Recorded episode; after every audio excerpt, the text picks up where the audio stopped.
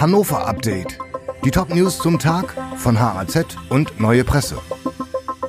Montag, 8. Mai. Opfer der Messerattacke am Wunsdorfer Bahnhof weiter in Lebensgefahr. Der Tatverdächtige zur Messerattacke am Wunsdorfer Bahnhof ist weiter flüchtig. Laut Polizei Hannover dauerte die Suche nach dem 22-jährigen Mann aus Wunsdorf auch am Sonntag an.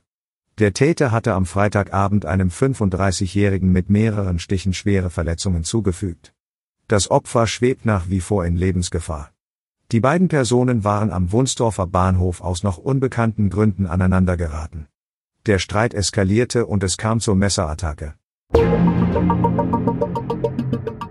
Politik weicht beim Verkehr Klimaziele der Region Hannover auf. Der Präsident der Region Hannover, Steffen Krach, hat ehrgeizige Pläne vorgelegt, mit denen er Verkehrswende und Klimaschutz vorantreiben will.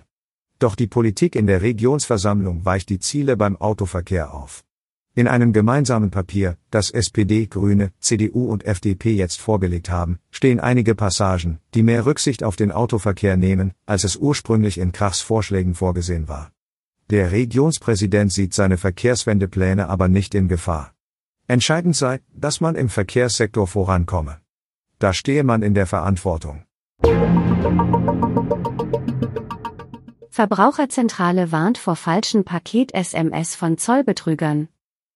Die Verbraucherzentrale Niedersachsen warnt vor einer neuen Betrugswelle. Unbekannte verschicken demnach wieder vermehrt SMS im Namen von Post und DHL. Die Empfängerinnen und Empfänger sollen überraschend anfallende Zollgebühren sofort begleichen. Die Textnachrichten enthalten sogar eine vermeintliche Sendungsnummer und enden mit einem weiterführenden Link.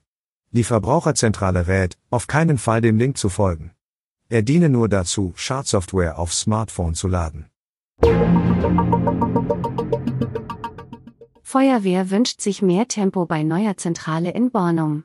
Der Feuerwehrverband der Region Hannover hat seine Hoffnung auf den Bau eines gemeinsamen Feuerwehrzentrums in Bornum bekräftigt. Hintergrund des Vorhabens ist, dass die Feuerwehrzentrale in Ronnenberg in die Jahre gekommen ist.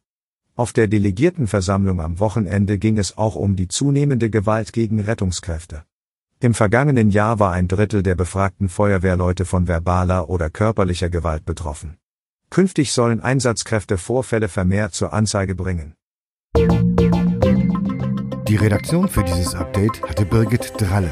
Alle weiteren Ereignisse und Entwicklungen zum Tag ständig aktuell auf haz.de und neuepresse.de.